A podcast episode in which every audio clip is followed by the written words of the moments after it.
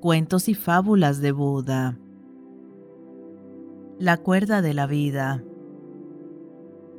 Cuentan que un alpinista, desesperado por conquistar el Aconcagua, inició su travesía después de años de preparación, pero quería la gloria para él solo, por lo tanto subió sin compañeros.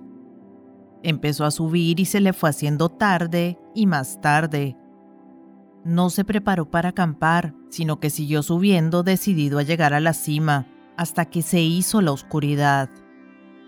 La noche cayó con gran pesadez en la altura de la montaña. Ya no podía ver absolutamente nada. Todo era negro, cero visibilidad, no había luna y las estrellas estaban cubiertas por las nubes. Subiendo por un acantilado a solo 100 metros de la cima, resbaló y se desplomó por los aires. Caía a una velocidad vertiginosa. Solo podía ver veloces manchas más oscuras que pasaban en la misma oscuridad y la terrible sensación de ser succionado por la gravedad.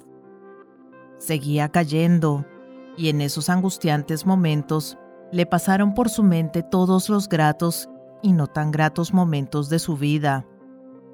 Pensaba que iba a morir. Sin embargo, de repente, sintió un tirón muy fuerte que casi lo partió en dos. Sí, como todo alpinista experimentado, había clavado estacas de seguridad con candados a una larguísima soga que lo amarraba desde la cintura. Después de un momento de quietud, suspendido por los aires, gritó con todas sus fuerzas. Ayúdame, Dios mío. De repente una voz grave y profunda de los cielos le contestó, ¿Qué quieres que haga, hijo mío? Sálvame, Dios mío.